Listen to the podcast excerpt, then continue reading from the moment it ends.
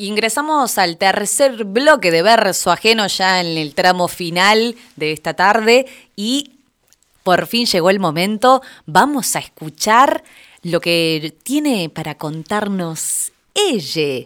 Con ustedes la columna de Vir del Mar. Mitología queer. Uh.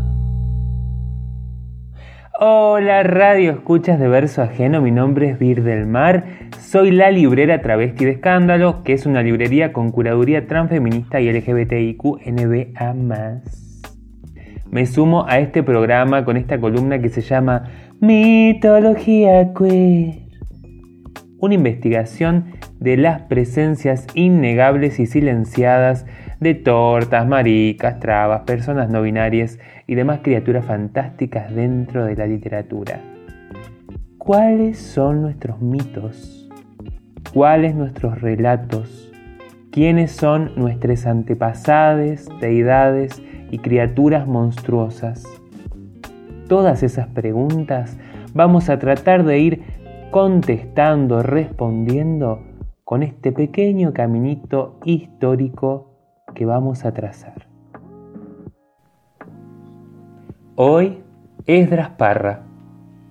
Esdras Parra fue una poeta, ensayista, narradora y traductora venezolana. Nació el 13 de julio de 1939 en Santa Cruz de Mora. Dato para místiques, Esdras era de cáncer. Para que nos contextualicemos, 1939 fue el año en que estalló la Segunda Guerra Mundial. Esos años fueron años muy duros, no solamente los años durante la guerra, sino también los años posteriores a eso, porque con los campos de exterminio y el horror y la devastación, tanto moral como material que la guerra dejó a su paso, eh, gana el capitalismo y el mundo queda vacío de sentido y aturdido por el inmenso dolor de ver los grandes discursos de la esperanza caer. Esos son los años en los que se contextualiza tanto el nacimiento como el crecimiento de Esdras. A los 17 años, Esdras se muda a Londres porque gana una beca de estudios y 10 años después estaba publicando su primer novela que nació el insurgente. Un dato muy importante es que toda esta experiencia de vida Esdras la vive siendo un varón, que es el género que se le asigna al nacer. A finales de los años 70, Esdras comienza su transición y elige vivir como una mujer. Una mujer regia, después busquen fotos porque es maravillosa. Es muy, muy, muy, muy, muy monísima.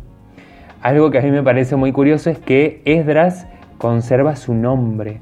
O sea, una vez empezada su transición, sigue llamándose Esdras, que me parece un nombre hermoso. Yo no lo conocía hasta que la conocí a ella. Sobre su transición se generaron confabulaciones, chismes y teorías eh, típicas y propias de la mirada sesgada de la época en torno al ser una persona trans. Eh, que es algo que no nos sorprende, ¿no? Porque hace muy poco cambió o comenzó a cambiar la perspectiva con la que se aborda eh, a las identidades trans cuando se quiere hablar de ellas. Em, digamos, hace muy pocos años la homosexualidad se sacó de eh, el manual de diagnósticos de salud mental, que es el de SM5 creo que se llama. Em, así que imagínense, digamos, incluso hay muchos países en los que si sos una persona trans eh, te matan o vas presa, digamos, es un delito.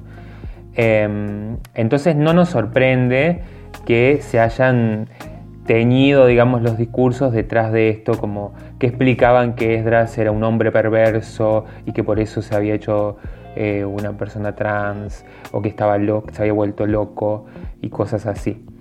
Em, incluso, digamos, algo que armando esta columna me voy encontrando es que periodistas y biógrafos hasta hace muy poco se referían a Esdras como si hablaran de un varón. Eh, que bueno, nada, es, es un dato ahí para, para, tener y para seguir pensando, digamos, cómo, cómo abordamos identidades que no son identidades heterosis. Seguimos con Esdras.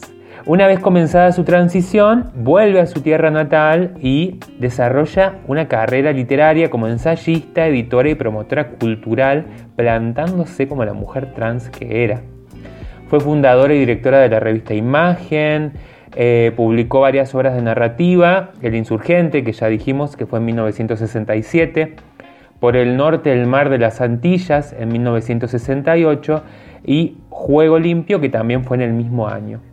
A partir de la década de los 90, incursiona en la poesía y escribe. Suelo Secreto en 1993, Antigüedad del Frío en 2001 y Aún no en 2004. El año que publica este último libro, fallece y nos deja ese último aliento. Si me acompañan, vamos a escuchar algunos de sus poemas. De su libro Antigüedad del Frío, un poema. Aquí no espero nada y es como si dijera todo. Doy un paso sobre esta ceniza para justificarme, para extender mi oscuro rumor dentro de mi sangre y llevar la tierra hacia ningún lugar, con el tiempo intacto y apretado a mi alrededor. Y esta clave, la claridad que encierra mi caparazón, hecha del mismísimo hueso. De su libro, Este suelo secreto. Estas opiniones sobre tu vida queman tus labios, arrastran en silencio el pan rancio de tus ideas. No te detengas ante el umbral de esa morada que hace girar polvo y ceniza sobre tus sienes, las nostalgias, los bosques, se enredan en tus piernas mientras persigues la fervorosa quimera. Y por último, un poema de su libro Aún no. ¿Cómo seré debajo de este trozo de tierra? Desmenuzada.